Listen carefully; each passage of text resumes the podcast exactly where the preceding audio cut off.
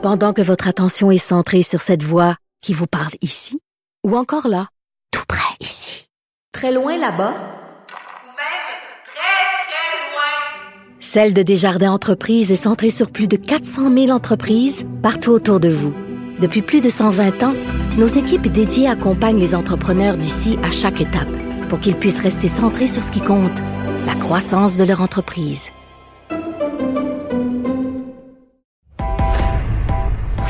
Il connaît tous les dessous de la politique. Chef du bureau d'enquête de l'Assemblée nationale. Antoine Robitaille. Là-haut sur la colline. Là-haut sur la colline. Cube Radio.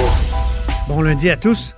Aujourd'hui, à la haut sur la colline, on parle de l'affaire Echaquan, cette Atikamekw morte couverte d'insultes racistes à Joliette. On en parle avec euh, Conrad Sioui, chef de la nation Huron-Wendat, qui nous dit que l'âge de l'innocence entre Québécois et Autochtones, ben, c'est terminé. Mais d'abord, mais d'abord, c'est lundi, jour de chronique constitutionnelle qui porte sur le même sujet. On s'érotise une question constitutionnelle à la fois. La traduction constitutionnelle. La question constitutionnelle. Bonjour Patrick Taillon. Bonjour Antoine. notre chroniqueur constitutionnel et accessoirement professeur de droit à l'Université Laval. Tu me proposes aujourd'hui un sujet délicat, explorer quelques dimensions juridiques de l'affaire Joyce Echaquan, cette femme atikamekw morte couverte d'insultes à l'hôpital de Joliette. D'abord, on a dit que la famille poursuivrait devant les tribunaux, mais, mais quels sont ces recours exactement et même plus largement, que peut faire la famille? C'est, c'est un drame terrible. On ne peut qu'être euh, empathique à, à cette situation-là, mais en même temps, ça montre aussi les limites du droit. C'est-à-dire que euh, quand même qu'on ait- on inventerait tous les recours possibles et imaginables, il n'y a rien qui va réparer l'insulte de mourir sous les insultes. Oui, oui. Et euh, bon, on peut bien, bien faire une, une demande de compensation à l'IVAC là, pour euh, les victimes d'actes criminels. On peut faire une plainte à la police pour que ça débouche sur des accusations. On peut faire de la déontologie auprès de l'Ordre des infirmières. On Ah peut oui. faire une plainte à la Commission des droits de la personne. Mais quand, puis quand même, après qu'on ferait une commission d'enquête publique, moi, j'ai j'ai rien contre, mais ça montre que le droit, là, maintenant, on les proclame, les droits, on dit ça, c'est inacceptable, on n'en veut plus de ça. Mais ça, ça se produit quand même et il y a vraiment une impuissance. En tout cas, moi, je me sens impuissant. Un drame comme ça. Puis de l'autre, autant le, le droit existe, il faut le faire respecter, il faut, il faut le promouvoir. Mais en même temps, ça montre aussi la puissance des réseaux sociaux et des médias. Hein, comment une simple vidéo, tout à coup, change, change la donne. Ça, ça change beaucoup de choses parce que tout à coup, c'est peut-être ça qui est, qui est le plus constructif dans ça, ça devient un bon moment de parler de, de la cause autochtone. Euh, ça crée une... une On l'oublie parfois, mais avant la pandémie, l'année avait été lancée par la question autochtone, sur la question autochtone, avec le blocus ferroviaire. Et, et c'est toujours un peu les deux mêmes fronts, hein, puis explorons les deux. Le, le front plus euh, individuel, euh, discrimination, euh, racisme systémique, puis le front plus politique, fédéralisme, relation entre peuples autochtones, entre le Québec et, et Ottawa. Et sur ces deux fronts-là, je dirais que on, on beaucoup de temps à- rencontrer des obstacles et pas assez à développer, je dirais, la nécessaire solidarité. Prenons par exemple, et je sais que c'est délicat, mais, mais si on prend deux minutes pour faire une comparaison, puis mettons ça au clair, je ne prétends aucunement que les douleurs et les souffrances du peuple canadien-français, aujourd'hui du peuple du Québec, est un temps soit peu comparable à ce que euh, ont vécu et vivent encore les Autochtones. Mais la comparaison est utile parce qu'elle nous permet Parle- un tu, peu veux, de- tu veux me parler de colonialisme là, ici? ben c'est ça. C'est-à-dire que le projet canadien, le Dominion Il y a canadien. un parallèle qu'on peut faire entre euh, les, les deux situations, mettons euh, les Canadiens français d'avant la Révolution tranquille et les Autochtones? Ben, le parallèle connaît très rapidement des limites. Oui. Il y a dans l'ADN du projet euh, national canadien l'idée de reproduire au Canada un empire dans l'empire britannique. Et ça va se traduire par quoi? Par de la dépossession de territoires pour les Autochtones. Bon, nous, c'est la conquête. C'est pas, pas l'équivalent, c'est pas ça que je veux dire, mais il y a, un phénomène semblable. Mais c'est sûr que les Autochtones, euh, le génocide culturel, le- le- les pensionnats, euh, la stérilisation de certaines femmes, etc., euh, la volonté assimilatrice est nettement plus puissante que la volonté assi- assimilatrice qui a par moment existé à l'endroit des Canadiens français. Ouais, ça. Mais de manière anecdotique. Ouais. Comparons une insulte avec une autre. Ouais. 1962.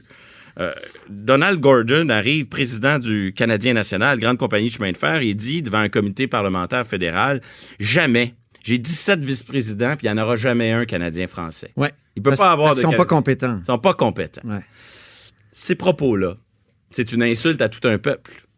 Mais est-ce de la discrimination systémique ou ça n'en est pas? C'est comme. On peut dire que ça ressemble à ça. Ben, si on prend les propos de M. Gordon. Et ça avait les- tellement choqué à l'époque, ça prouvait que c'était. On, on sait que dans, dans le documentaire que j'ai fait, là, euh, qui s'intitule Le dernier Felkiste, on parle de ça comme une des bougies d'allumage Ben oui. du, des mouvements nationalistes, mais entre autres du FLQ. Et un mois, un mois plus tard, il faut déclarer. euh, Lister B. Pearson commence la commission d'enquête sur le bilinguisme et le biculturalisme. C'est la, la suite de l'insulte. Donc, on voulait explorer l'effet d'un système, non? Mais l'insulte de Donald Gordon, c'est un- c'est de la discrimination directe. Il a des préjugés puis il les exprime. Mhm. Mais s'il exprime ce préjugé, c'est parce qu'il y a des inégalités profondes qui existent depuis des décennies à l'époque, qui fait en sorte que les Canadiens français ou les Québécois euh, sont euh, moins scolarisés, plus pauvres, euh, moins, moins- Donc, il y a une réalité sociologique, il y a des inégalités profondes. Donc, d'une certaine façon, c'est un peu la même chose. L'infirmière qui insulte, elle, elle fait une discrimination directe, elle manifeste des préjugés euh, de façon euh, premier degré. Mais en même temps, si à l'hôpital de Joliette, on est rendu à, à ce que des propos comme ça se disent, à, à- à avoir une mauvaise gestion de problèmes sociaux qui demandent une intervention euh, peut-être adaptée, c'est parce qu'il y a des inégalités, il y a des conditions de vie qui sont pas les mêmes. Donc, c'est ça la difficulté dans le débat sur le racisme systémique, parce que d'une certaine façon, la tentation, c'est de très rapidement voir du racisme systémique partout, Ouais. même dans des propos qui sont du racisme de premier degré, préjugés classiques. C'est de la discrimination même- directe, comme tu le dis. Exactement. Et en même temps, l'un est lié à l'autre. C'est-à-dire qu'il y aurait peut-être pas autant de discrimination directe, il y aurait peut-être pas les propos de Donald Gordon si les Canadiens français en 62 avaient été plus nombreux à avoir des diplômes universitaires. Ah, voilà. Donc ça finit par se lier. Et puis il faut faire attention parce Attends, que c'est- disons-le clairement. Toi, dirais-tu que les propos des deux infirmières, c'est du, du racisme systémique? Ben, je préfère dire que il y a des inégalités systémiques graves et même plus que systémiques parce que dans la définition du racisme systémique ou de la discrimination systémique, c'est supposé d'être des conditions involontaires mais qui s'additionnent les unes aux autres. Dans le cas des Autochtones, quand on fait l'histoire du passé, c'est pas toujours involontaire, volonté C'est un d'assimilation. euphémisme. Puis c'est pour ça que dans le rapport sur la commission... Il y a encore la loi sur les Indiens, merde. oui, et donc, il y, a, y y y même une. C'est comme du systémique en- intentionnel. On est dans le plus grave que le.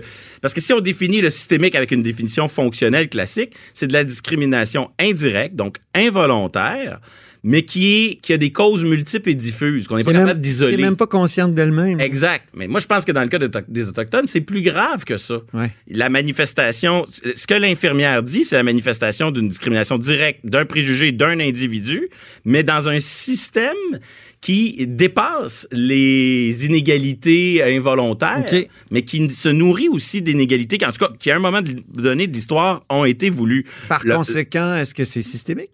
Ben oui, il y a une dimension globale à ça. Et un des problèmes euh, qu'on a avec euh, le mot systémique, c'est que si on en met partout, le risque, c'est qu'à la fin, si tout est systémique, est-ce qu'il y a des individus qui vont être responsables de ça? Ah ah. Autrement dit, ça faudrait pas. Faudrait qu'à force de dire le propos raciste d'une infirmière et la manifestation d'un système, faudrait pas oublier que l'infirmière aussi, elle a une responsabilité individuelle. Fait que moi, j'ai pas de problème à aller aux sources du problème, travailler sur les inégalités profondes, problèmes de conditions de vie, de, de, de socio-économique, d'accès à l'éducation, d'accès à des services de base. Ça, c'est les inégalités Le rapport vient, je veux dire, est, est éloquent à cet égard. Exactement. Donc ça, c'est les causes systémiques. Il faut travailler là-dessus. Mais il faut pas que le discours sur le systémique fasse en sorte que finalement tout est de la faute du système et donc il n'y a rien qui est la responsabilité de personne. Il faut parfois revenir à la responsabilité individuelle de cette infirmière-là. Un raciste est raciste tout seul aussi. Oui, C'est lui fait. qui prend euh, cette, c'est lui qui cultive cette conviction-là qu'il y a une inégalité puis que lui est supérieur. Donc, ces formes de discrimination ou d'inégalité, il faut, il faut un peu les additionner. C'est juste des instruments pour révéler des problèmes. Ouais. Il y a des problèmes qui sont euh, individualisables, puis il y a des problèmes qui sont beaucoup plus globaux et collectifs. Et à la fin, c'est le point qui me tient le plus à cœur, ben, Oui. c'est de développer une solidarité avec les peuples autochtones. On peut bien passer du temps, et c'est important de le faire, à, à condamner des propos inacceptables, des comportements inacceptables, des réformes gouvernementales qui viennent pas. Mais à la fin, il faut développer cette solidarité. Et je trouve que trop souvent, si on se déplace sur le front des relations fédérales, euh, euh, euh, provinciales et autochtones, trop souvent, il y a dans notre fédéralisme des, des, des, des biais structurels qui nous amènent à, à, à diviser, à être divisés dans nos relations avec Ah, il y, a un- il y a un triangle qui désolidarise les, les deux nations euh, minoritaires que sont les Autochtones et les, les Québécois. Deux exemples très rapides. Le premier, très connu, l'accord du lac. Ouais. Nous, on veut du changement au Québec. On a une question nationale du Québec qui n'est pas réglée. Puis à la fin, C'est légitime, de vouloir régler ça. On est dans le camp du changement. On veut des réformes. Et à la fin, pourquoi ça marche pas? Ben, notamment parce qu'un député autochtone dit, ben, nous aussi, on veut du changement. On nous a oubliés, donc je, je bloque. En ce moment, euh, à Ottawa, il y a un- une loi qui a été adoptée pour décentraliser des pouvoirs dans les domaines des, des- des compétences sociales, Ouais. adoption, euh, aide à la jeunesse, etc., dans le milieu autochtone.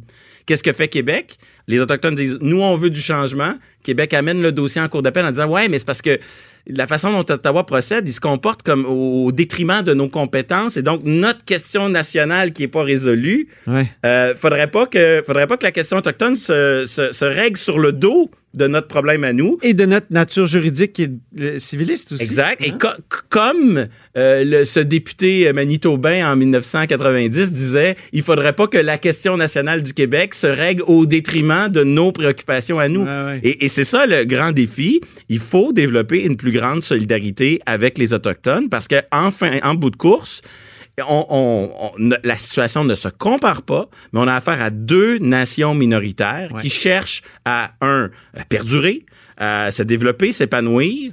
Euh, Nous, on est chanceux, on a les instruments d'un État comme entité fédérée, on a ce levier législatif, on a déjà une autonomie gouvernementale, on a moins vécu de dépossession, on a moins vécu de politique assimilatrice, on, on en a vécu, mais rien de comparable. Ouais. Donc, on a le devoir d'être solidaire avec une autre nation minoritaire qui cherche, au fond, à peu près les mêmes choses. Et c'est un peu déconcertant de voir comment si souvent le système fédéral nous antagonise l'un et les Ah uns oui. et les autres, plutôt que de nous euh, solidariser, si le mot Oui, peut oui. être prononcé. Oui, oui, oui. Je pense à des moments de grande solidarisation, si tu me permets un autre euh, mot. Euh, je, je pense à cette déclaration de 1985 de René Lévesque à l'Assemblée nationale disant qu'on reconnaît l'existence de 11 nations autochtones. C'était déjà un début. Et puis, évidemment, je pense à la paix des braves. Oui, euh, puis même la, Normandie. la- la convention sur la baie James, c'est pas euh, La convention sur la baie c'est pas un traité évidemment. qui est parfait, mais, Mais- c'est le dans l'histoire des traités autochtones, c'est le premier traité négocié un peu d'égal à égal. Ouais, c'est ouais. le premier traité moderne. Il est loin d'être parfait, mais c'est le Québec qui a, qui a, qui a viré Robert bord un Bourassa, peu. dans ce cas-là, Mais il s'agit oui. pas à la fin de savoir si euh, on est parfait ou pas dans nos relations autochtones. Le, moi, je- je- le discours qui consisterait à dire que le Québec est donc correct avec les nations autochtones ou celui qui consisterait à dire que euh, on est, je pense que c'est stérile. Il faut juste développer une espèce de, de relation d'égal à égal, comme le fait la déclaration de l'Assemblée nationale au début Mhm. des années 80, et solidaire par rapport à... Oui, c'est ça. Mais moi, je voulais souligner pas nécessairement euh, un aspect parfait des, euh, des relations euh, Québec autochtones, mais surtout de- des moments de solidarité. Je Tout vois à ça fait, ouais. tout à fait. Puis la, paix- la paix des braves, la paix des braves à l'époque de Bernard Landry est un moment de ce type, mais à terme, il faut surtout éviter d'être dans une situation comme ce recours qui se retrouve en cours d'appel euh, en ce moment, Ben oui. où nous, il faut défendre l'essentiel, préserver notre compétence, notre capacité, notre autonomie gouvernementale. Puis Ottawa, ben lui, il délègue des pouvoirs au fond qui ne lui appartient pas. Il délègue les compétences des provinces au lieu de nous impliquer dans la négo. Puis là, nous, on est complètement antagonisés avec les autochtones et ça crée un certain nombre de tensions. L'effet pervers du fameux triangle dont tu. Exactement. Merci infiniment pour euh, ce, ce- ce tableau que tu nous as brossé des, des aspects juridiques de, cette, euh, de ce drame de Joyce Echaquan, ou à partir de ce drame de Joyce Echaquan. Merci beaucoup, Patrick Taillon. Merci Antoine. Patrick Taillon est notre con- chroniqueur constitutionnel et accessoirement directeur. de- euh, et accessoirement, Ah, je veux bien être directeur de la recherche, ça me dérange pas. Patrick Taillon est professeur euh, de droit constitutionnel. Je reprends. Patrick Taillon est notre chroniqueur constitutionnel et accessoirement professeur de droit à l'Université Laval. Vous êtes à l'écoute de là-haut sur la colline.